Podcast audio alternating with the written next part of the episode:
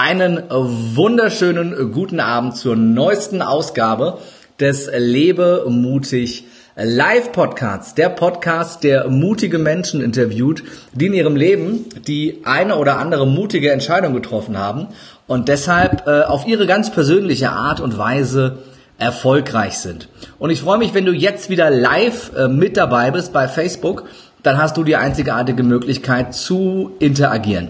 Das heißt, du kannst deine Fragen stellen in den Kommentaren und ich kann sie direkt an meinen heutigen äh, Podcast-Gast weiterleiten. Wenn du jetzt die Aufzeichnung hörst oder siehst bei YouTube, iTunes, Spotify, Deezer oder äh, irgendwo anders, dann äh, kannst du natürlich nicht mehr interagieren, aber trotzdem uns eine Bewertung geben, wenn es dir gefällt. Das Ganze teilen, weiterempfehlen, fünf Sterne bei iTunes, drei Bananen bei Spotify oder wie viele Säcke Reis man bei dieser bewerten kann. Ich habe keine Ahnung. Ähm, einfach das, was dir Spaß macht. Und äh, ja, ich freue mich, wenn du jetzt live dabei bist. Die ersten Kommentare kommen schon rein. Ich freue mich, wenn du uns einen kurzen Kommentar da lässt, von da lässt, von wo du uns zuschaust. Und äh, dann möchte ich direkt weitermachen äh, mit meinem heutigen Gast.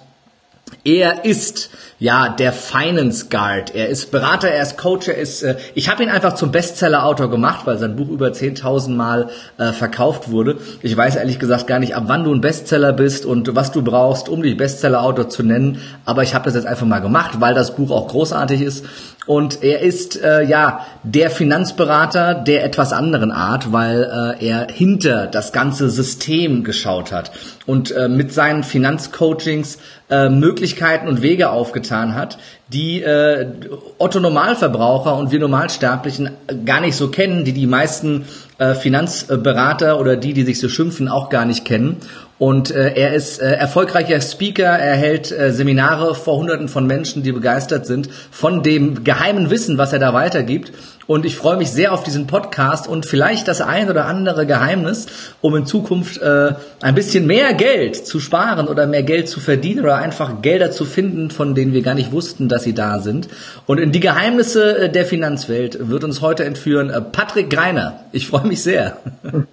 Liebe Kerem, ja, erstmal vielen Dank für die Einladung und ich bin schon sehr gespannt auf unseren heutigen Call. Ich freue mich auch sehr auf das Thema und auf das Gespräch mit dir und so ein bisschen äh, dahinter zu blicken. Gib uns doch vielleicht zum Einstieg mal so einen kurzen, so einen kurzen Einblick in äh, deine Person, in dein Leben. Äh, was, was ist so dein Hintergrund? Was hast du gemacht in den letzten, in den letzten Jahren? Äh, ich schätze mal so seit dem Abitur sind zehn Jahre vergangen, würde ich sagen. vielleicht auch elf oder zwölf. Aber das kannst du uns gleich selber erzählen. Äh, ja. was, ist, was ist passiert in der Zeit und wie kam es dazu, dass du jetzt genau das machst, was du tust? Ja. Also meine Ausbildung ähm, habe ich eben nicht damals beim nach dem Abitur begonnen, denn um genau zu sein, habe ich gar kein Abitur, sondern ich war danach direkt äh, bei der Militärpolizei, habe ich meine Ausbildung gemacht. Oha. War da vier Jahre im NATO-Hauptquartier in Belgien und in dieser Zeit auch zweimal in Bosnien unterwegs ähm, zum Personenschutzauftrag für den General und bin danach in die freie Wirtschaft gewechselt und war dann fünf Jahre in einem Personenschutzteam von einem DAX-Vorstand. Und in dieser Zeit wurde ich eben Kunde, ganz klassisch eben bei einem Finanzdienstleister, mhm. weil ich mich privat halt eben schon immer auch für das Thema interessiert hatte. Und irgendwann kam halt eben der Zeitpunkt, wo die damalige Schutzperson äh, zurückgetreten ist von ihrem Vorstandsposten. Und dann ist das branchenüblich, dass das Sicherheitsteam erstmal beurlaubt wird. Mhm. Und in dieser Phase, ja, kam mein Berater auf mich zu und meinte doch, naja, wenn du jetzt eh nicht so genau weißt, was du machst, mach doch mal ein Praktikum. Und mhm. ja, ein halbes Jahr später habe ich dann doch den Schritt in die in diese Branche gewagt. Und ähm, ja, das lief am Anfang ein bisschen holprig, denn bis zu dem damaligen Zeitpunkt hatte ich ja mit Beratung und Verkauf überhaupt nichts zu tun. Hatte dann aber 2009 so, ja, nennen wir es mal so, das kleine Highlight, wurde damals zum Berater des Jahres ausgezeichnet von 3000 Vertriebspartnern. Cool. Und bekam aber drei Monate später Büroverbot. Das, das musst du uns erklären. Das ergibt ja, ja erstmal nicht genau. so viel Sinn.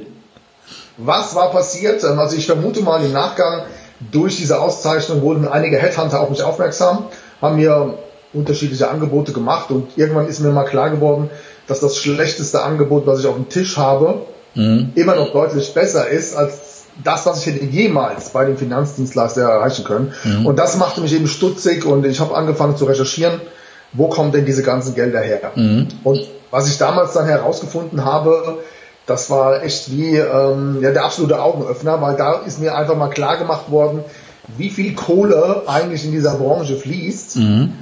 Ein, weder die Berater noch die Kunden eigentlich etwas wissen. Okay. Und dann war halt eben klar, okay, ich weiß zu viel und ähm, ich wollte ganz schnell weg. Gleichzeitig wollte man mich ganz schnell loswerden, logischerweise. Und ähm, ich habe dann erstmal so ein Dreivierteljahr gar nichts gemacht, weil ich nicht genau wusste, wo ich, wie es weitergehen soll. Mhm. Bin dann ungefähr so ja eineinhalb, zwei Jahre auf etwas gestoßen per Zufall, was mir zu dem damaligen Zeitpunkt nicht bekannt war, nämlich es gibt eine Möglichkeit, wie du dieses ganze Provisions- und Fondskostenmodell bei Finanzprodukten eigentlich komplett ausschalten kannst und dir sogar die Bank versteckte Kosten, also sogenannte Kickback-Provisionen, die eigentlich der Finanzbranche gehören, mhm. quartalsweise auf dein eigenes Konto zurückerstatten. Und der Haken an der Sache ist, 98% der Bevölkerung ist das nicht bewusst und den meisten Finanzberatern ist das auch nicht bewusst, weil es eines der meistgehütetsten Geheimnisse in der Branche ist. Mhm. Und ähm, es gibt immer so eine kleine Zahl, wenn du also quasi so ein klassisches Provisionsprodukt auf dieses sogenannte Netto-Prinzip umstellst, kommt natürlich immer auf die Laufzeit an und die Beitragszahlung, mhm. aber wir reden hier um äh, finanzielle Mehrwerte in mehreren Zehntausenden. Mhm. So, wie funktioniert das? So ein Finanzprodukt hat halt interne Kosten und je geringer diese Kosten sind, umso mehr Geld kommt halt in so einem Vertrag an.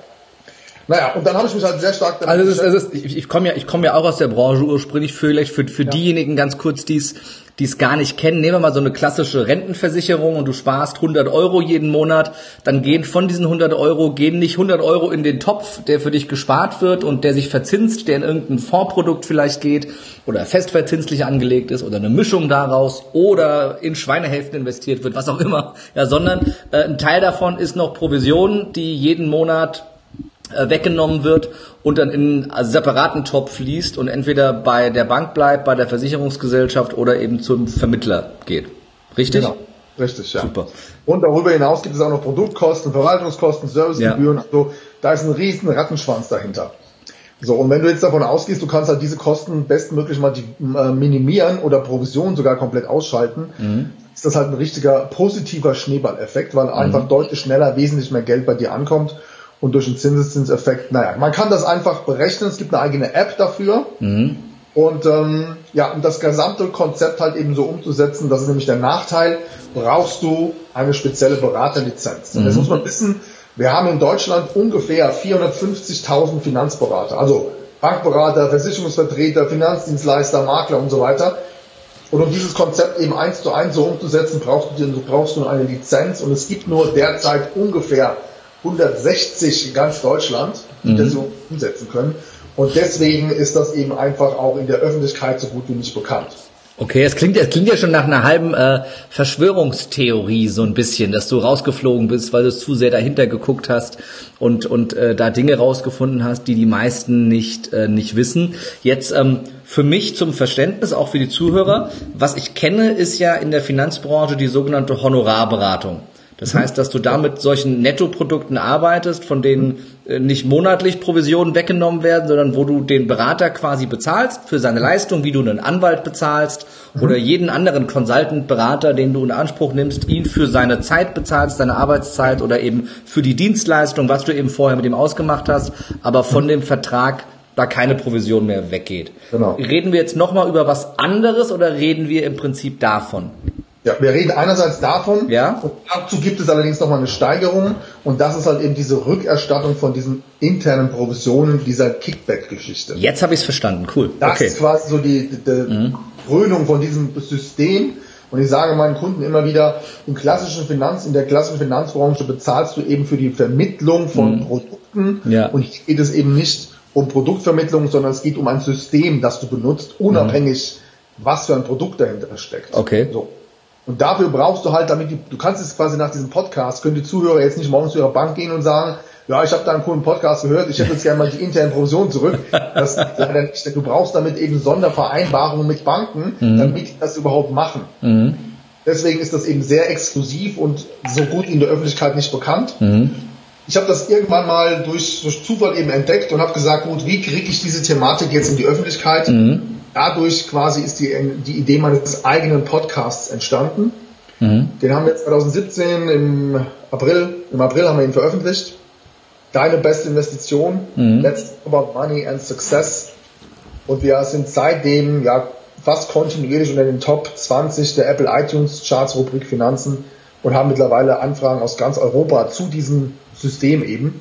Und darüber hinaus, du hast es vorhin schon gesagt, eigene Live-Events, jetzt im Mai mhm. das nächste, dann haben wir eine, ein Bootcamp, wir haben eine Masterclass auf Mallorca, wo wir halt eben sehr stark in das Thema finanzieller und persönlicher Erfolg einsteigen. Mhm. Und du hast ein Buch geschrieben, das heißt auch deine beste Investition, das sehen wir da hinter dir nämlich auch. Ja, genau. Ähm, das äh, ist ja, es ist ja unfassbar cleveres Marketing, das passt alles zusammen. ähm, hat sich jemand was bei gedacht?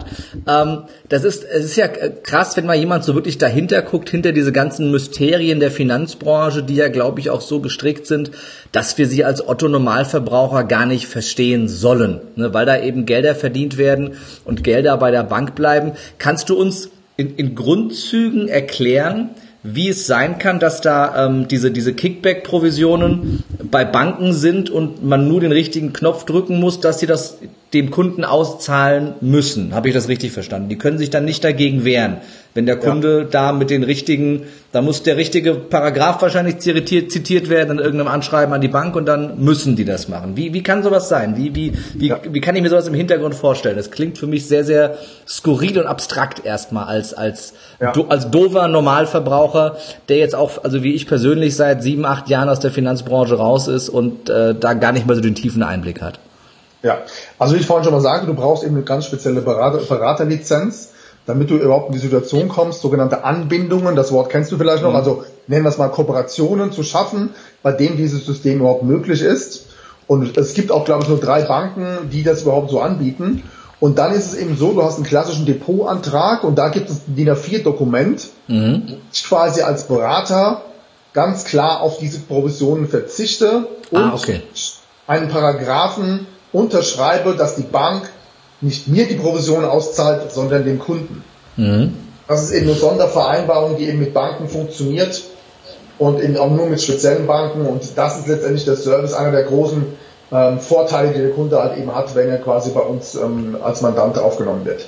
Ah, okay, super. So langsam, so langsam äh, blicke ich, blick ich durch, ähm, durch den ganzen Hintergrund durch. Jetzt bist du persönlich ähm, aus deiner damaligen äh, Beratungsfirma raus, wo du Berater des Jahres warst, mhm. hast mittlerweile deine, deine eigene äh, Beraterfirma und äh, ja, bist als Berater sehr, sehr gefragt, natürlich auch durch deinen Podcast. Was behandelt ihr für Themen in dem Podcast? Ne? Jede Woche gibt es eine neue Folge. Was, was äh, dürfen, dürfen Zuhörer freuen, wenn sie dem Podcast äh, Deine beste Investition äh, folgen regelmäßig? Ja, also es geht prinzipiell um das Thema Geld und Erfolg. Mhm. Und ähm, dazu haben wir einerseits natürlich Interviews, ähm, spannende Interviewgäste dabei. Wir haben eine Q&A-Special-Folge, wo die Zuhörer quasi Fragen stellen können, mhm. eigene Themen rund um das Thema, wie wirst du erfolgreicher, persönlich, finanziell, familiär, privat, wie baust du dein Netzwerk aus mhm. und ähm, vor allem, wie erreichst du eben deine persönlichen und finanziellen Ziele. Mhm. Darum geht es im Großen und Ganzen. Greifen wir das Thema nochmal auf. Erstmal noch an die, die live dabei sind. Stellt gerne mal eure Fragen zum Thema Geld, auch Geld-Mindset, äh, finanzieller Erfolg in die Kommentare. Die können wir dann gleich aufgreifen. Was ist denn für dich so der Schlüssel zu einem, zu einem gesunden Money-Mindset? Also einem, einem, einer gesunden Einstellung zu Geld. Ich kenne das ja ähm, in, äh, auch von, von vielen Coachings mit, mit meinen Coaches. Ich spreche auch bei meinem Seminar sehr intensiv ähm, darüber, dass natürlich limitierende Glaubenssätze zum Thema Geld oftmals sehr sehr, limit, äh, sehr zurückhaltend werden. Wenn ich jetzt der Meinung bin, Geld verdirbt den Charakter. Der meist zitierte limitierende Glaubenssatz zu Geld, gerade wir Deutschen äh, mhm. sind da ja sehr, sehr gut drin, äh, limitierende Glaubenssätze zum Thema Geld zu verbreiten, schon von frühester Kindheit die eingeimpft zu kriegen. Und wenn du jetzt der felsenfesten Überzeugung bist, dass Geld den Charakter verdirbt, kannst du alles über Geld wissen, aber du wirst niemals finanziell frei werden, weil es würde gegen deine Werte gehen, weil deine, deine Werte sagen dir, wenn du reich wirst, verdirbst deinen Charakter. Also hältst du dich selber immer davon ab. Was ist so dein Schlüssel, den du deinen äh, Klienten mitgibst für ein gesundes Money-Mindset, für ein gesundes Gefühl zu Geld? Was sind so die, die, die Top-Tipps und Tricks, die du da weitergibst? Ja, also zunächst einmal dieser, dieser Spruch, ähm, Geld verdirbt den Charakter, den hört man überall. Ich persönlich habe da eine andere Meinung, steht sogar in meinem Buch drin. Und zwar sage ich, Geld verdirbt nicht den Charakter, es hebt ihn hervor. Das Ganz heißt, genau. wenn du ohne Geld ein Arschloch bist, dann bist du mit Geld meistens noch ein viel größeres Arschloch. ähm, das ist leider so. Ähm, das heißt, Geld ist in erster Linie für mich zumindest mal ähm, Freiheit, also Mhm. Freiheit in jeglicher Form. Und du hast es gerade schon gesagt, unsere finanzielle Ausbildung beginnt ja eigentlich schon in der Kindheit. Also wenn wir alle mal so darüber nachdenken, wie wir erzogen wurden aus dem Elternhaus, dann gibt es einfach von Oma, Opa und natürlich auch von den Eltern so ja, in, in unterschiedlichster Art und Weise Geldtipps, wie man eben letztendlich damit umgehen soll. Also meine Oma hat immer gesagt, du musst sparen, sparen, sparen und hat damals bei der Sparkasse halt klassischen Sparbuch aufgemacht. So, dann kommen wir in die Schule und auch die Schule, die Schulausbildung an sich hat ja keinster Weise Interesse daran, dass wir dieses Geldsystem überhaupt verstehen. Also in meinen Vorträgen stelle ich immer die Frage, wer bringt uns eigentlich wirklich bei, wie man Geld umgeht, wie man Geld investiert? Also du lernst es einfach nicht in unserem Ich wollte gerade Schulsystem. sagen, eigentlich niemand. In der Schule kriegst du beigebracht, wie du drei Äpfel und fünf Bananen zusammenzählst, aber ähm, ansonsten, ansonsten äh, der Umgang mit Geld, die Einstellung zu Geld in keinster Weise. Weder, weder in meiner kaufmännischen Ausbildung noch in meinem BWL-Studium äh, gab es was zum Umgang mit Geld, zur Einstellung zu einem gesunden Bewusstsein und Money-Mindset, nichts. Also egal wie tief du reingehst, äh, wirklich gelernt mit Geld umzugehen, habe ich nicht in der Schule, in der Ausbildung oder im Studium. Absolut. Äh, Das Interessante ist übrigens auch, dass 80 Prozent meiner vermögendsten Mandanten nicht studiert haben. Also das ist auch so ein Phänomen, was ich immer wieder gerne anspreche und klar mache. Geldbildung findet außerhalb unseres Schulsystems statt. Und deswegen, so ist übrigens auch der Titel zu meinem Podcast und meinem Buch entstanden, Deine beste Investition. Wo kommt das her? Ich habe irgendwann mal festgestellt, dass die meisten Mandanten mir eigentlich immer diese Frage stellen. Mensch, Herr Greiner, sagen Sie mir doch mal, was ist denn derzeit eigentlich die beste Investition? Und die meisten erwarten in dem Moment eigentlich eine Produktempfehlung oder irgendwie eine Fonds, eine. Aktie, eine Immobilie, irgendetwas. Aber wenn du es ganz genau nimmst, dann ist einfach deine persönliche Weiterbildung immer noch die, die beste Investition. Je mehr du über das Thema Geld weißt, umso größere Vorteile hast du, weil du einfach das System kapierst und verstehst, warum Erfolg, in Klammer, reiche Menschen immer erfolgreicher werden, weil sie einfach aus diesem klassischen Schul- und, ähm, nennen wir es mal, klassischen Finanzproduktesystem ausbrechen und ihr eigenes Ding machen. Und das basiert meistens auf Weiterbildung, auf Geldbildung und nur so, aus meiner Erfahrung heraus, erreichst du wirklich messbar positive Ziele im Umgang mit Geld. Was, was sagst du jetzt einem Menschen, der in Bezug auf Geld in seinem Leben oft gescheitert ist, der vielleicht immer wieder pleite war, der hart arbeitet, der viel tut, aber irgendwie nicht auf den grünen Zweig kommt? Ich, da, da, ich kenne da ganz, ganz viele von. Ich war selber jahrelang einer von denen, äh, der sich da selber limitiert hat. Wie gehst du mit solchen Menschen um, die, die viel tun, die hart arbeiten, die auch bereit sind, Risiken in Kauf zu nehmen, unternehmerisch zu handeln, ähm, aber da nicht weiterkommen? Was, wo, wo, liegt da oftmals der, der, der Hund begraben? Was kannst du denen mit in die Hand geben? Ja, das ist sicherlich etwas schwierig, das so pauschal runterzubrechen, aber aus meiner Erfahrung her ist es ja so, dass wir in Deutschland ja ähm, kein Einnahmenproblem, sondern eher ein Ausgabenproblem haben. So, also auch nicht deine Einnahmen machen dich finanziell unabhängig, sondern deine Ausgaben. Also das heißt, letztendlich solltest du mal gucken, dass du immer mehr einnimmst, als du schlussendlich ausgibst. Und auf der anderen Seite leben wir ja aber auch in einer Zeit, in dem man ja vielleicht auf eine gewisse Art und Weise einen, ja nennen wir es mal Konsumdruck hat. Das heißt, wenn der Nachbar ein neues Auto hat, ja, dann hätte man auch gerne eins. Und wenn das neue iPhone X für 1200 Euro rauskommt und ähm, dein Mobilfunkanbieter anruft und sagt, hey, wie sieht's aus, willst du es haben? Also das ist echt wirklich ähm, ja ein hartes Stück Brot, das wirklich auch zu planen, finanzielle Freiheit zu planen. Ja. Ich habe einen amerikanischen, ja, nennen wir es mal digitalen Mentor, den ich auf YouTube und über Podcasten so verfolge und der hat eine ganz klare Message. Der sagt, wenn du nicht mindestens 100.000 Dollar, in unserem Fall Euro, auf der hohen Kante hast, dann denk gar nicht darüber nach, irgendwie irgendwo zu investieren. Und für ihn ist ganz klar, du, diese 100.000 Euro ist für ihn eine Benchmark, damit du dich erstmal qualifizieren musst und nicht ausflippst, mit 100.000 Euro auf dem Konto jetzt einen Porsche zu kaufen oder eine, eine keine Ahnung, eine teure Uhr oder was auch immer, sondern er sagt ganz klar, finanzielle Freiheit hat viel etwas mit Disziplin und Verzicht zu tun. Mhm. Und wer nicht mindestens 100.000 hat, der sollte erst einmal diese erste Hürde nehmen. Ja. Ähm, zurück zum Thema äh, äh, Money, Money Mindset. Ähm, hast du so grundlegend, sag mal, drei, drei Tipps, drei, die drei besten Tipps, wie ich Geld besser in mein Leben ziehen kann? Also wie kann ich ähm, besser dafür sorgen, dass meine Einnahmenseite steigt? Wir hatten die Ausgabenseite. Klar, da gehört Disziplin mit dazu. Ich kann mich da super reinziehen. Ich hatte früher immer das Neueste von den Dingern hier. Mittlerweile das ist immer noch mein, mein iPhone 7, also das bin über die drei Generationen alt. Langsam gibt's den Geist auf, jetzt wird's Zeit für Neues.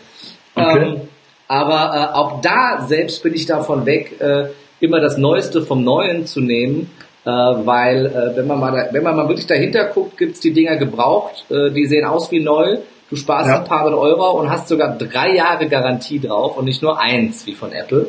Äh, also das ist, ist äh, faszinierend, wenn man mal dahinter guckt und von diesem Konsumdruck so ein bisschen weggeht. Ich war da früher selber total getrieben von äh, höher, schneller, weiter, immer das Neueste, immer das Beste, immer das Schickste. Ähm, und letzten Endes ist es ja oft was, womit wir nur unseren, ja, unser Mang unsere mangelnde Selbstliebe überspielen, dass wir äh, mit Konsumgütern dann versuchen, äh, da uns selber ein bisschen Glück zu geben. Ähm, ja. Wenn wir da jetzt an der Schraube gedreht haben, geben mhm. weniger aus. Wie können wir auf der Einnahmenseite dafür sorgen, dass mehr reinkommt, dass ich mir diesen Puffer von 100.000 im besten Fall mal aufbaue, wirklich? Ja, also gibt es verschiedene Hebel. Ähm, unter anderem finde ich beispielsweise unseren gemeinsamen Bekannten Bora Kallmann mega cool, der anderen Leuten beibringt, wie man eben gestärkt und gut vorbereitet in Gehaltsverhandlungen geht. Also mhm. öfters auch mal den Mut zu haben und mal eine Gehaltsverhandlung anstreben und mhm. eine Gehaltserhöhung fordern. Ähm, das wäre eine Möglichkeit. Die zweite Möglichkeit, wir leben ja heute in einer Zeit, wo du dir ja unterschiedliche Einkommensströme aufbauen kannst. Also mhm. wir haben einerseits das Thema Affiliate Marketing. Das heißt, ähm, du musst gar kein eigenes Produkt entwickeln, sondern du kannst einfach Produkte, von denen du überzeugt bist, mit System weiterempfehlen. Mhm. Oder das zweite, und auch das erzähle ich beispielsweise immer bei meinem Live-Event, ich bin der Überzeugung, dass jeder von uns irgendein Talent hat, irgendeine Gabe, irgendetwas kann, womit er die Probleme von anderen Menschen lösen kann. Mhm. Und daraus mal einen Videokurs zu machen und den irgendwie auf dem Markt zu promoten und rauszubringen und dann 100, 200, 300 Euro dafür zu, zu nehmen, mhm. auch das wäre eine Möglichkeit. Das heißt, meine Erfahrung heraus ist, dass wir oftmals viel zu eingeschränkt sind in dem Bereich, was die Einnahmequelle betrifft. Mhm. Und es mittlerweile in, Zeit, in Zeiten des digitalen, ähm, der digitalen Möglichkeiten so viele unterschiedliche Optionen gibt, sich ein zweites, drittes Standbein oder unterschiedliche Einkommensströme aufzubauen. Aber, und das ist letztendlich das Entscheidende, du brauchst einerseits Zeit, Geduld und ein System. Mhm. Und da bin ich immer wieder überrascht, Thema Network Marketing zum Beispiel, Affiliate Marketing, Online Marketing, mhm. dass Leute etwas anfangen und nach drei, vier Monaten diese Chance irgendwie wieder hinschmeißen, mhm. aber gleichzeitig bereit sind, 35, 40 Jahre einem Job nachzugehen, auf den sie eigentlich keinen Bock haben. Verrückt, das oder? Das überrascht mich immer sehr stark. Das habe ich, das habe ich selber in, in mehr als einem Jahrzehnt Vertrieb und Network Marketing auch nie verstanden.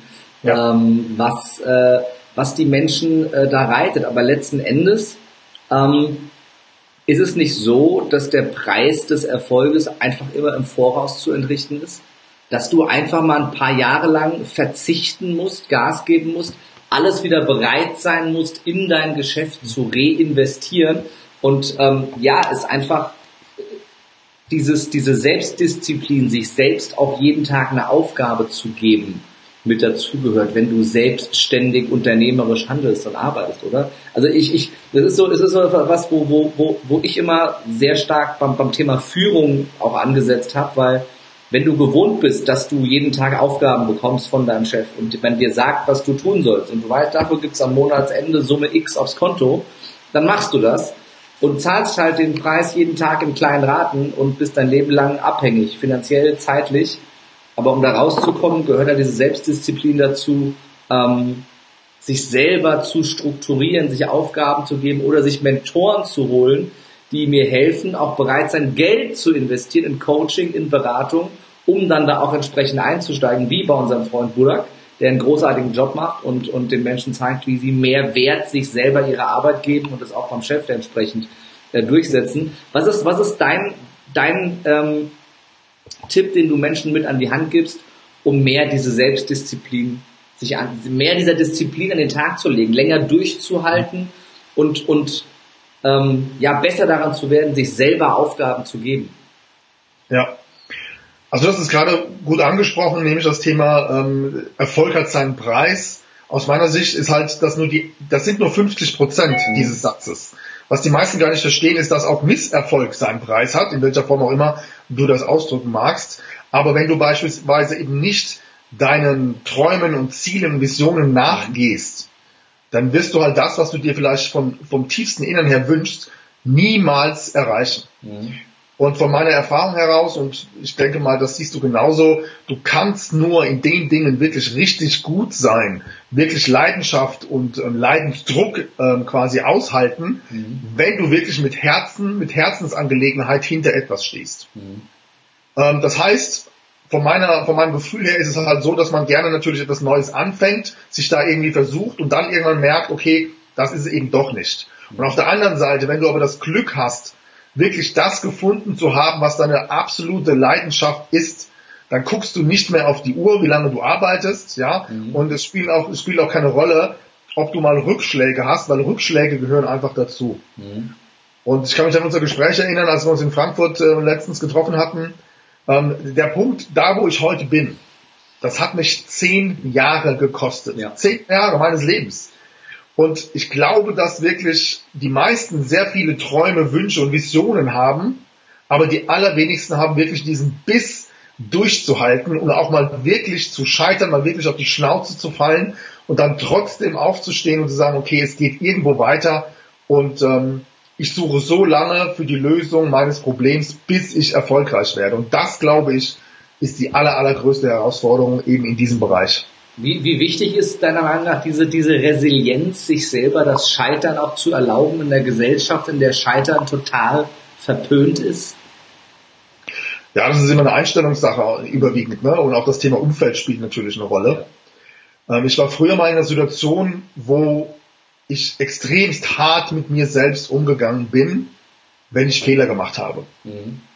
Heute sehe ich das ganz anders, denn es ist ganz normal, wenn du etwas Neues lernst, mhm. dann machst du automatisch Fehler, weil du lernst es ja gerade. Und mhm.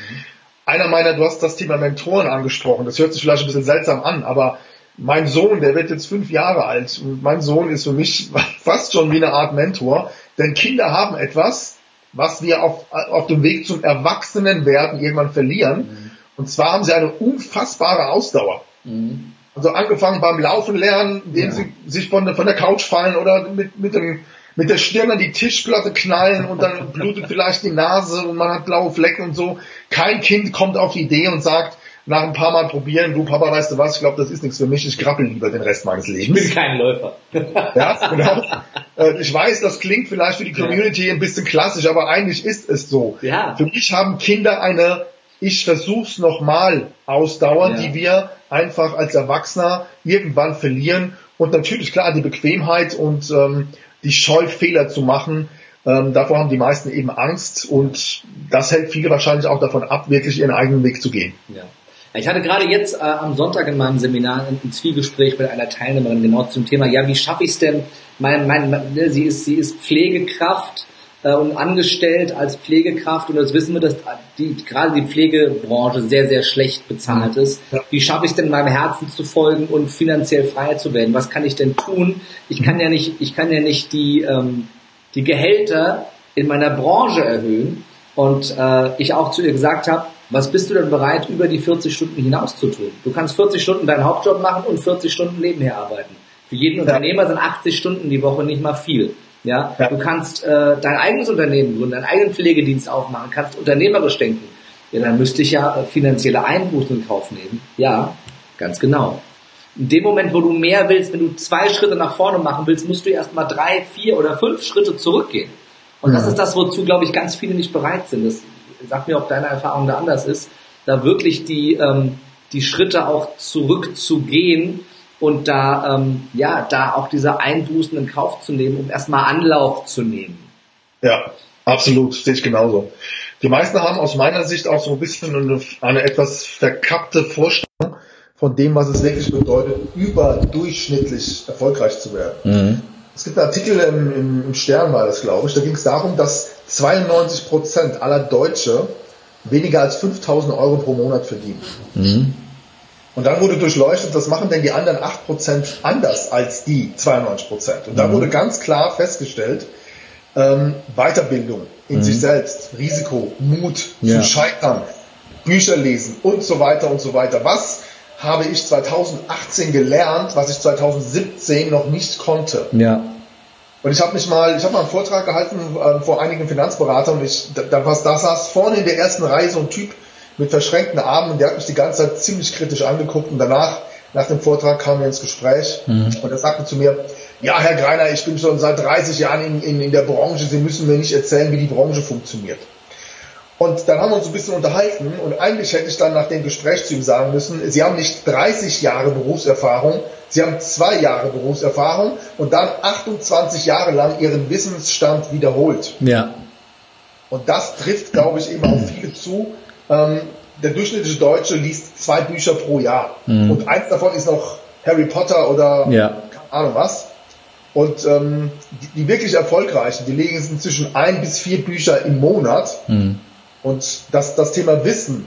Ja. Es gibt ein englisches Sprichwort, das heißt, first you learn, then you earn. Ja.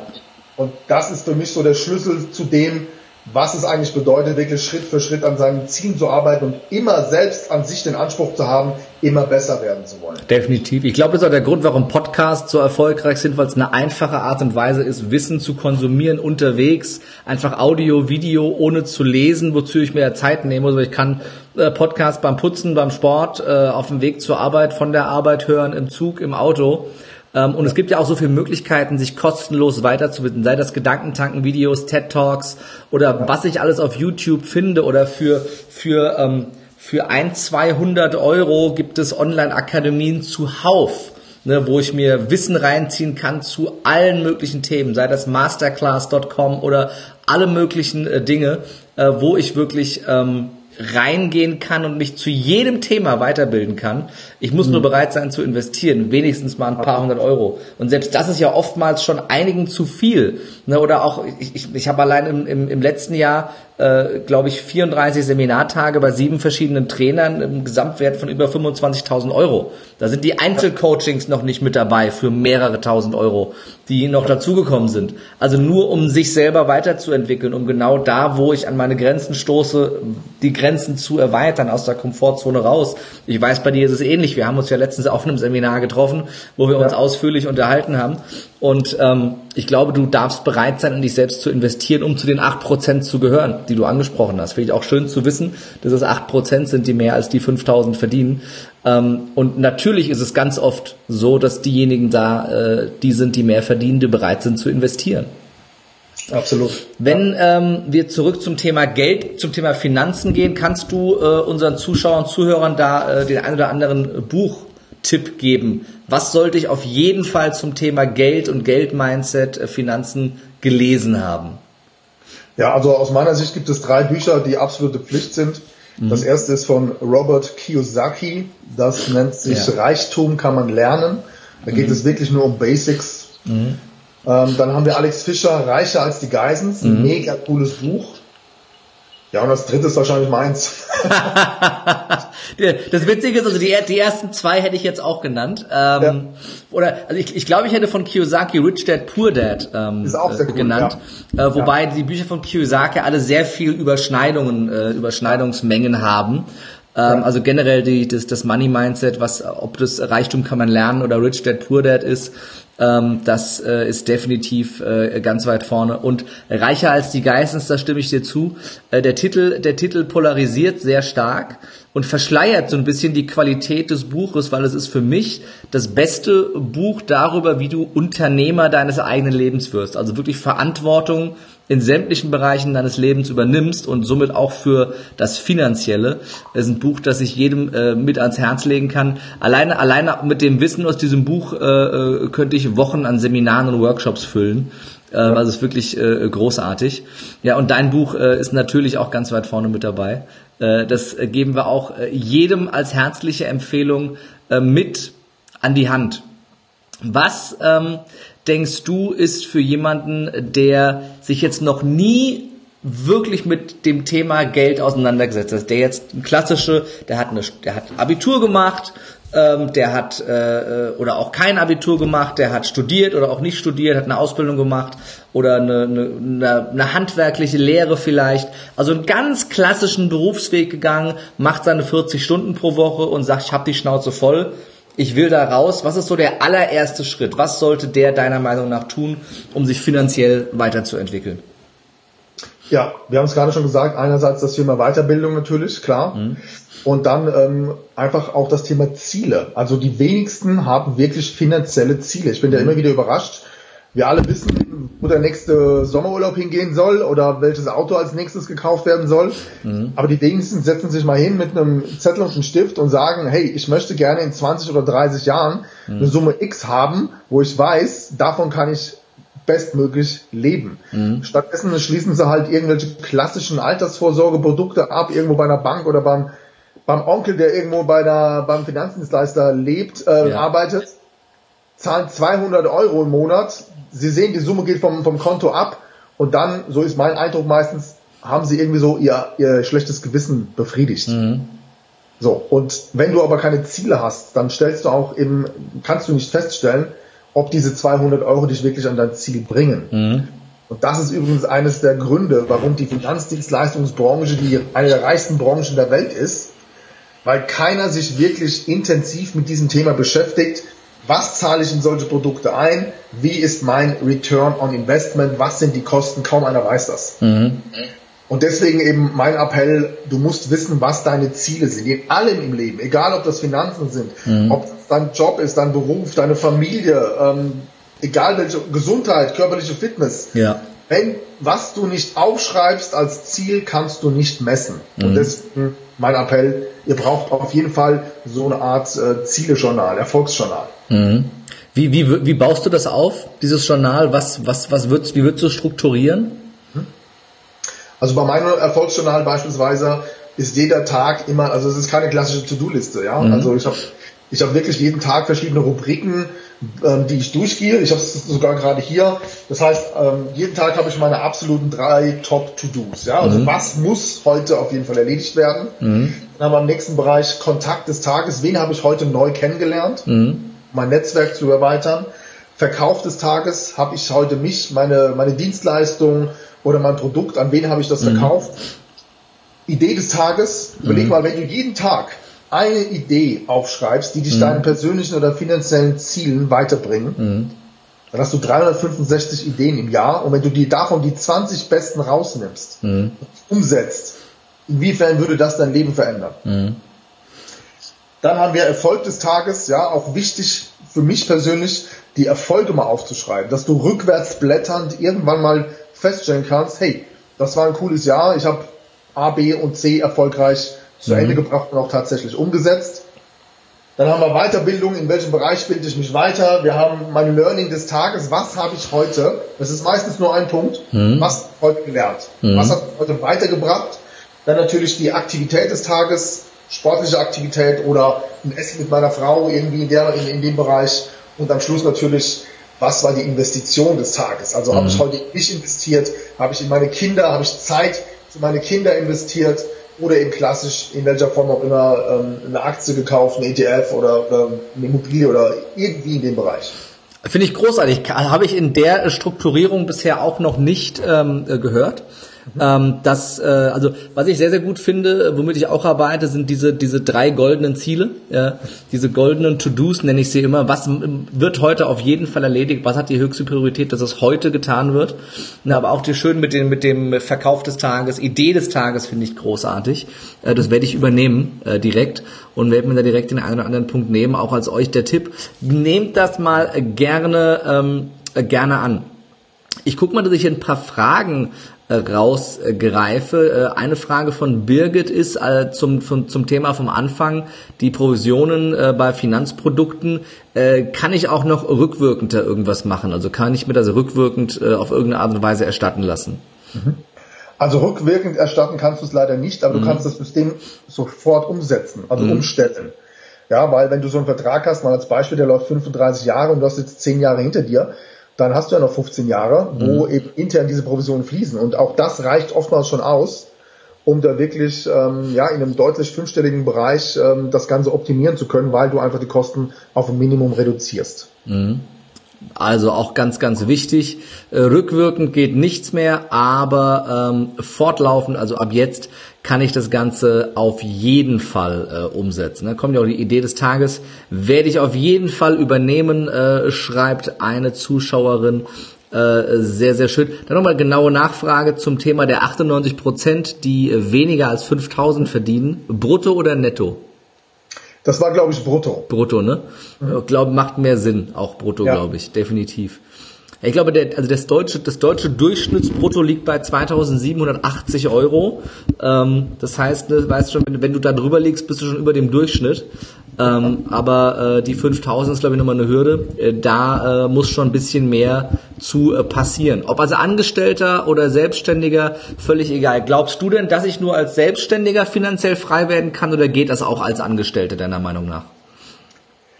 Ja, also als Angestellter geht es theoretisch ja auch. Ne? Da musst du aber schon, ich sage jetzt mal übertrieben, ja, im Vorstand von einem DAX-Konzern sein oder irgendwo in einem großen Unternehmen ähm, aktiv sein. Also natürlich geht das auch. Mhm. Ich habe einige Mandanten, die verdienen deutlich sechsstellig pro Jahr. Aber es ist natürlich wesentlich schwieriger. Ne? Mhm. Es ist schwieriger und auf eine gewisse Art und Weise ist dein Einkommen nun mal leider als Angestellter limitiert. Du hast ja. es vorhin angesprochen, die Dame aus dem Pflegedienst. Ähm, auch meine Frau hat eine Bekannte, die in dem Bereich arbeitet. Es, das, das, das Schwierigste als Angestellter, finde ich, und wenn du dir die Frage, vielleicht durch deine Community, wer sich die Frage stellt, wann weiß ich denn, mhm. ob ich als Selbstständiger der Richtige bin? Wie kann mhm. ich das messen?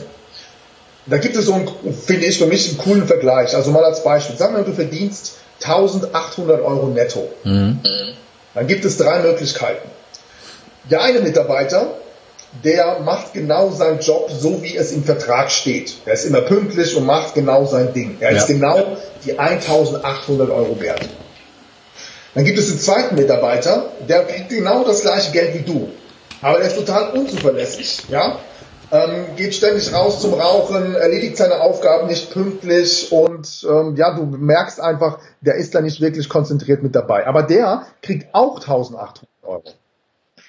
Und dann gibt es den dritten Mitarbeiter, der ist immer überpünktlich, der macht immer mehr, als er ja. tun muss, ja, ist richtig engagiert, gibt richtig Gas, aber der Nachteil ist, er kriegt auch nur 1800 Euro. Mhm. Und das ist, finde ich, das unfaire System eines Angestellten, weil mhm. nicht deine Leistung bezahlt wird, sondern letztendlich nur deine auf eine gewisse Art und Weise Anwesenheit. Ja. Und ähm, sonst hast du kaum Möglichkeiten aufzufangen. Ich habe das damals, als ich im Personenschutzteam war, war ich ja auch angestellt, da habe ich das gemerkt.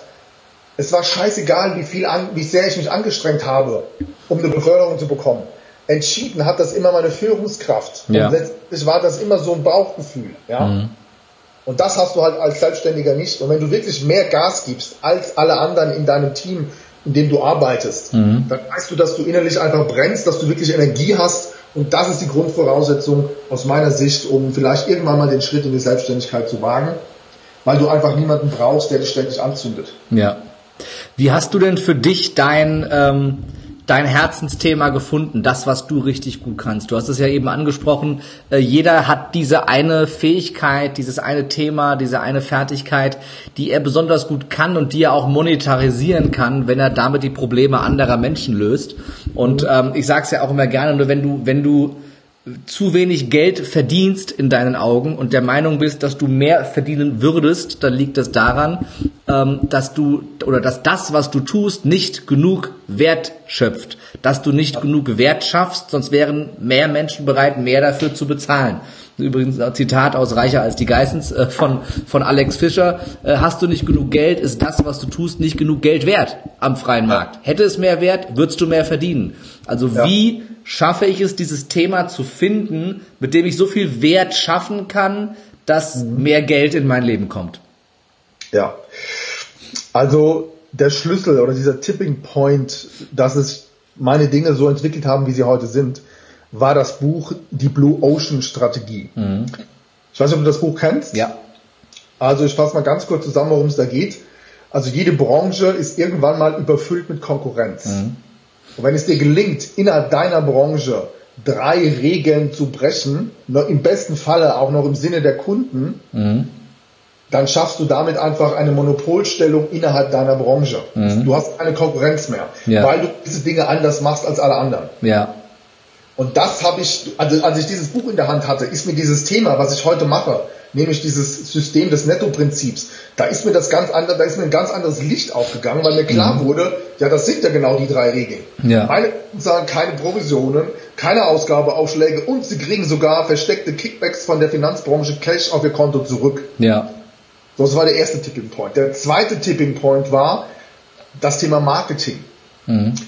Ich habe mal ein Video gesehen, da hat der Typ gesagt im Internet, der, ähm, im, ähm, da hat einen Vortrag von mehreren tausend Leuten und der fragte zu Beginn, wer von euch hat noch nie etwas von mir gehört?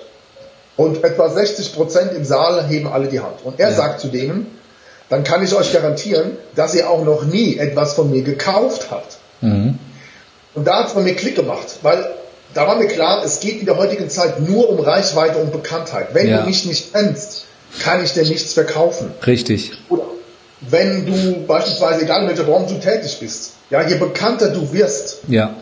umso mehr denken die Leute an dich, wenn sie beispielsweise ein Problem haben, Ja. das du lösen kannst. Und noch vor fünf Jahren habe ich etwa 90 Prozent meiner Zeit damit verbracht, mir darüber Gedanken zu machen, wo ich den nächsten Kunden herkriege. Mhm. Heute verbringe ich 90 Prozent meiner Zeit mit dem Thema Marketing. Ja. Und das Ergebnis ist, wie gesagt, wir kriegen Anfragen aus ganz Europa. Ähm, ich musste jetzt zwei Mitarbeiter einstellen, weil wir einfach nicht mehr hinterherkommen.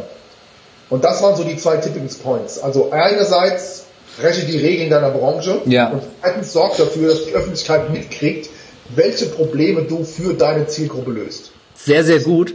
Und äh, sehr, sehr großer Mehrwert, glaube ich, auch hier für die, äh, für die Zuhörer. Gerade das Thema Marketing ist ja ganz, ganz, ganz wichtig, weil wenn dich keiner kennt, dann gibt's dich halt auch nicht und dann äh, kann auch keiner, egal wie gut du bist, äh, dich buchen, bei dir kaufen, deine Produkte, deine Dienstleistungen, dein Coaching, deine Beratung. Sorg dafür, dass man dich erkennt. Da gehört ja auch immer so ein bisschen Mut dazu, nach draußen zu gehen, sichtbar zu werden.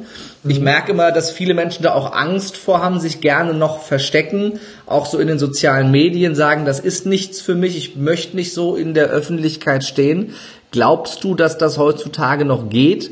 ähm, dass du, dass du äh, ohne selber in die Öffentlichkeit zu treten wirklich erfolgreich werden kannst?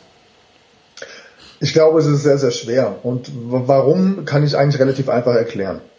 Wenn du dir mal anguckst, ähm, das hier ist die Fernbedienung unserer heutigen Gesellschaft. Ja.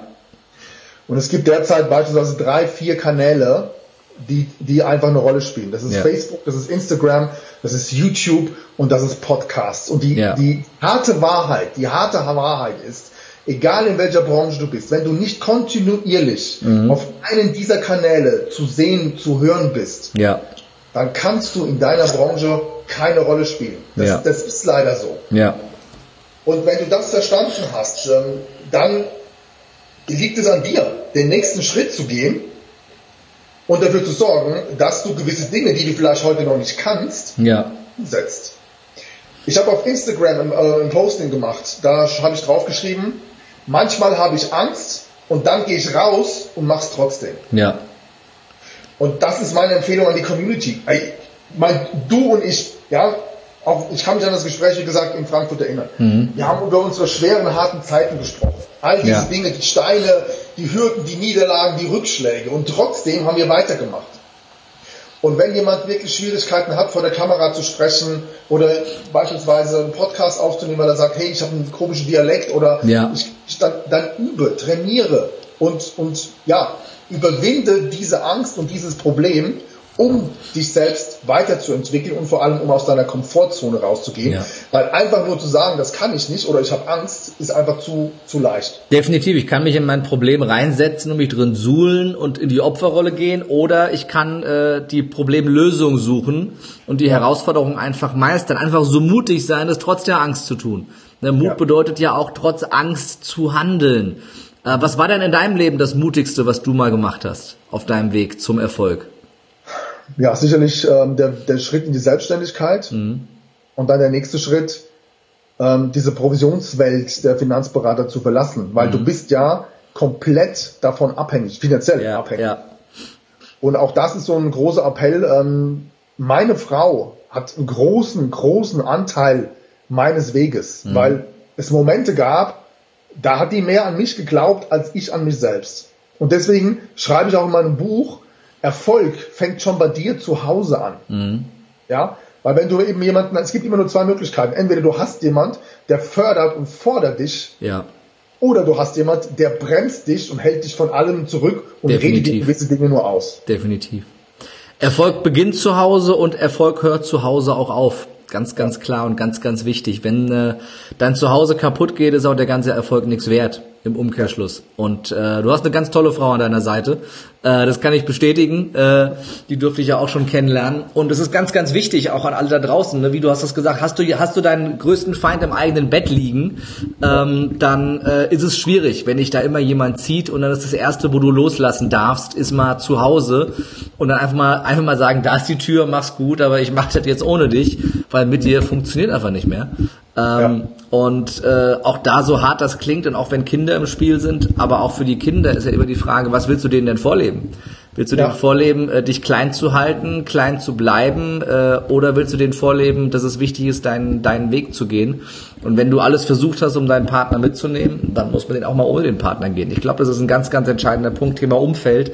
Du hast es ja auch eben schon mal angesprochen, auf dem Weg äh, zum, zum Erfolg. Gerade finanziell, wenn du jemanden neben dir hast, der ganz, ganz stark sich limitiert, was das Thema Geld angeht, immer in, in Mangelgedanken lebt und immer im Mangeldenken verhaftet ist, ist das auch äh, sehr, sehr schwierig. Ist das was, ähm, wo du auch einen Fokus drauf legst mit deinen Klienten, äh, sich auch mal was zu gönnen? Weil es gibt ja die, die geben zu viel aus, es gibt ja auch die, die geben zu wenig aus. Die raffen immer und geben bloß nichts investieren, bloß nichts ausgeben, bloß auch für Spaß nicht zu viel Geld ausgeben. Die leben ja. immer in so einem, in so einem, in einem Zustand des, des Mangels, obwohl eigentlich mhm. genug da wäre.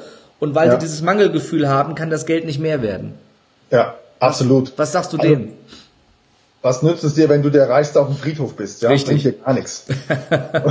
ist leider so. Ähm, ich finde, es ist ganz, ganz wichtig, gerade wenn du hart arbeitest, mhm. ähm, dass du dir ganz bewusst gewisse Dinge auch mal gönnst. Ja. ja. Und eben, es, in meinem, in meinem Podcast rede ich auch noch wieder darüber oder jetzt beim, beim nächsten Event. Wir reden zwar heute und jetzt hier in dem Moment über Geld, aber eigentlich geht es, also für mich persönlich geht es nicht um das Thema Geld. Ja. Es geht um Unabhängigkeit, um ein selbstbestimmtes Leben. Mhm. Ich möchte nicht von einem Rentensystem, von einem staatlichen Rentensystem abhängig sein, äh, was eh so gut wie bankrott ist. Ja. ja? Ich möchte nicht von einem Krankenversicherungssystem abhängig sein, von einem staatlichen, das ja. so gut wie Gott ist, ja. Ich möchte selbstbestimmend mein Leben leben mhm. und das ist übrigens etwas, was ich, was ich meinen Kindern mit auf den Weg gebe. Früh genug diesen Schritt zu wagen ja. aus diesem Hamsterrad. Ich weiß, dieser Begriff wird oft genutzt, aber es gibt keinen besseren, der diesen Hamsterrad, dieses Hamsterrad be beschreibt. Dieses, wir kommen in die Schule, uns wird beigebracht, wie man, wie man sich zu bewerben hat, damit man ins Angestelltenverhältnis kommt. Denn mhm. wenn du im Angestelltenverhältnis bist, zahlst du schön in die Rentenkasse ein, in das ganze Sozialsystem, ja. wo uns ein Politiker, ja, aktuell bestimmen, ob das Renteneintrittsalter auf 70, 72, 74 angehoben wird. Ja. Während die sich selbst jedes Jahr vollautomatisierte Diätenerhöhung gönnen. Ja. Weißt du, da, da hakt es im System. Ich glaube, es hakt auch, es hakt ja auch vor allem an der Einstellung der Menschen in dem Glauben, dass, dass, dass die Leistungsbereitschaft und der Mehrwert, den du lieferst, ein Datum hat, an dem es endet und dich dann der Staat bezahlt. Ich glaube, der Grundfehler liegt überhaupt in diesem Denken, weil es ja, es nimmt dir ja den Antrieb, selbstständig etwas zu kreieren, was auch ja. Einnahmen abwirft, ohne dass du aktiv noch Arbeitskraft reinsteckst. Also ja. wirklich, äh, Alex Fischer sagt in seinem Buch da, eine, eine Geldmaschine zu entwickeln. Irgendetwas, das für dich Umsätze, Mehrwerte, Geld produziert, indem es dauerhaft Mehrwert für andere schafft. Und sei ja. es ganz einfach ein Online-Videokurs, der immer und immer wieder gekauft werden kann. Jetzt mal nur ein kleines, blödes, einfaches Beispiel. Ähm, der, wo, wozu aber jeder heutzutage in der Lage ist. Du hast dein iPhone oder was auch immer du hast und kannst damit in 4K-Qualität aufnehmen. Du kaufst mhm. dir eine Tageslichtlampe für 20 Euro, du kaufst dir ein Stativ für 15 Euro und dann fängst du an aufzunehmen. Schnittprogramme gibt's kostenlos da draußen. Dann schneidest du das Ding, machst es bisschen nett und dann kannst du es mit Digistore und sonstigen Produkten draußen bewerben und verkaufen, Affiliates machen. Und wenn du dann ein bisschen Marketing machst, in dich investierst und äh, ja ein gutes Produkt hast vor allem, dann kannst du aber auch Geld verdienen. Und am Anfang mit Sicherheit nicht die Menge, dass du davon jetzt hier die Lamborghinis vor die Tür stellst. Aber äh, alles, was erfolgreich werden will, darf, darf Zeit haben, um zu wachsen. Und ich glaube, das Entscheidende ne, ist einfach anzufangen, loszulegen ja. und mal mutig genug zu sein, äh, eben aus diesem System rauszugehen. Gab's denn, gab's denn für dich, Patrick, auch äh, einen Moment, äh, der dir prägnant in Erinnerung ist, wo du gar nicht mutig warst? Wo du dir im Nachhinein gewünscht hättest, du wärst mutiger gewesen? Oh, das ist sehr schwer zu sagen. Ähm, ich kann mich daran erinnern, dass ich damals, als ich das, den Finanzdienstleister verlassen habe, war die Entscheidung, gehe ich jetzt wirklich selbstständig meinen mhm. Weg oder schließe ich mich einer anderen Organisation an? Und ich war eigentlich kurz davor zu sagen, ja, ich, ich mache mich selbstständig. Mhm. Dann habe ich ein gutes Gespräch abends beim Essen, also wir haben uns zum Essen getroffen mit einem ehemaligen Kumpel von mir, der mit mir bei dieser damaligen Finanzdienstleistungsstelle gearbeitet hat. Mhm. Und der ähm, wechselte zu einem anderen Finanzdienstleister und sagte, hey, komm doch mit, wir gehen da drüben hin und wenn du dich selbstständig machst, hast du viele Risiken und du musst alles selbst aufbauen und so weiter und da gibt es doch schon alles und komm mit, wir machen das zusammen. Mhm. Bin ich nach Hause gekommen und habe meiner Frau gesagt, ich mache das. Also ich gehe zu dieser anderen Firma. Und ich kann mich noch gut daran erinnern, meine Frau ist ausgerastet. Ja. lass dich nicht auf so ein Bullshit ein, wir schaffen das schon. Du machst das jetzt nicht und du gehst deinen Träumen hinterher. Mhm. Und schlussendlich habe ich dann auch wirklich gemacht. Ich bin meinen, meiner Leidenschaft hinterhergegangen, habe mich selbstständig gemacht und das war so wirklich ein Kippmoment. Und heute zurückblickend, die letzten sechs, sieben, acht Jahre, mhm. war das wirklich so eine 50-50-Entscheidung. Ich glaube, du kennst das. Du kommst ja. manchmal im Leben wie im Wald an einer Gabelung, ja. wo du nur nach links oder nach rechts gehst. Und dann ist es wirklich hart zu entscheiden, was ist jetzt der richtige Weg. Aber egal für was du dich entscheidest, wenn du es nicht probierst, wirst du es nicht rausfinden. Denn was die meisten nicht verstehen ist, keine Entscheidung ist auch eine Entscheidung. Definitiv. Und deswegen, ich habe heute keine Angst mehr, Fehler zu machen. Ich habe so viele Fehler gemacht in den letzten zehn Jahren äh, persönliche Fehler, äh, finanzielle Fehler, den falschen Leuten vertraut und so weiter und so weiter. Aber nur das hat es mir ermöglicht, mich zu entwickeln. Ja. Und ich denke mal, du kannst mir da zustimmen, auch deine Community. Denkt mal an eure drei größten Fehler im Leben, die euch ja. richtig geflasht haben. Und heute rückblickend, war das nicht die größten Learnings daraus? War das nicht die Momente, wo ihr am meisten daraus gelernt habt? Hundertprozentig. Mein Lieber, das war ein großartiger Podcast mit ganz viel Mehrwert, wie ich finde, für jeden, der mit dabei war. Und wir kommen zur letzten Frage, die jeder meiner Gäste bekommt im Lebe mutig Live Podcast. Ähm, und diese Frage ist immer die gleiche, nämlich, äh, lieber Patrick, wenn du keine Angst mehr hättest, sondern grenzenlos mutig wärst, was wäre das Erste, das du sofort tun würdest? Oh, das ist eine coole Frage.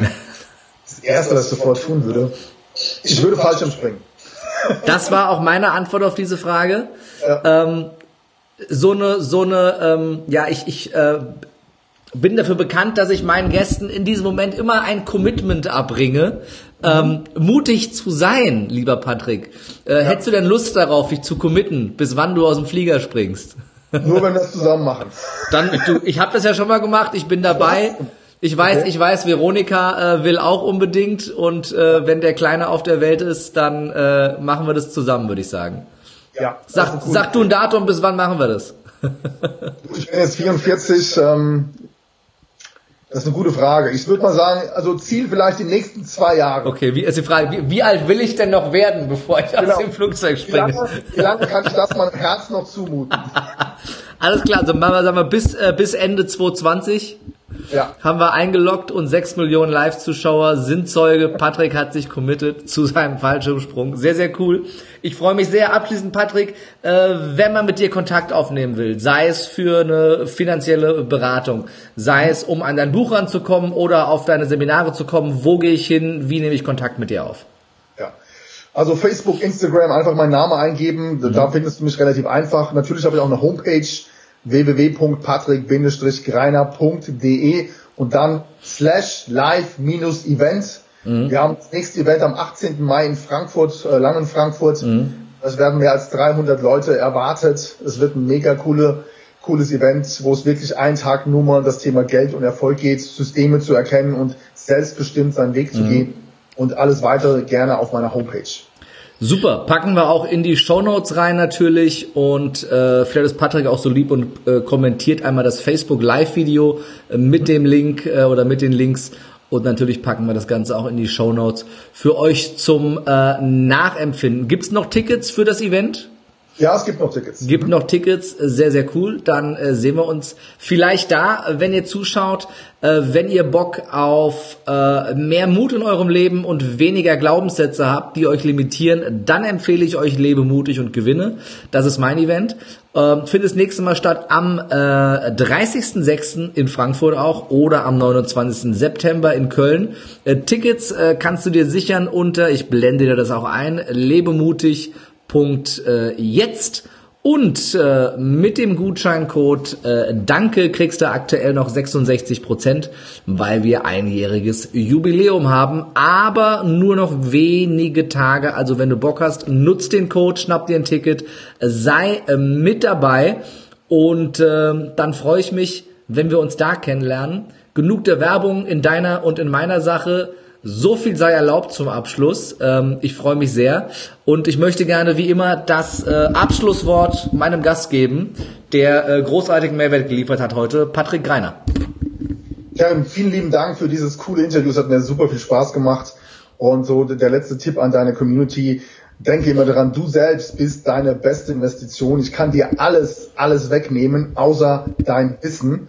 Und dementsprechend hau rein. Viel Erfolg. Bis bald. Ciao. Großartig. Vielen Dank und vielen Dank an alle, die dabei waren. Schönen Abend und tschüss.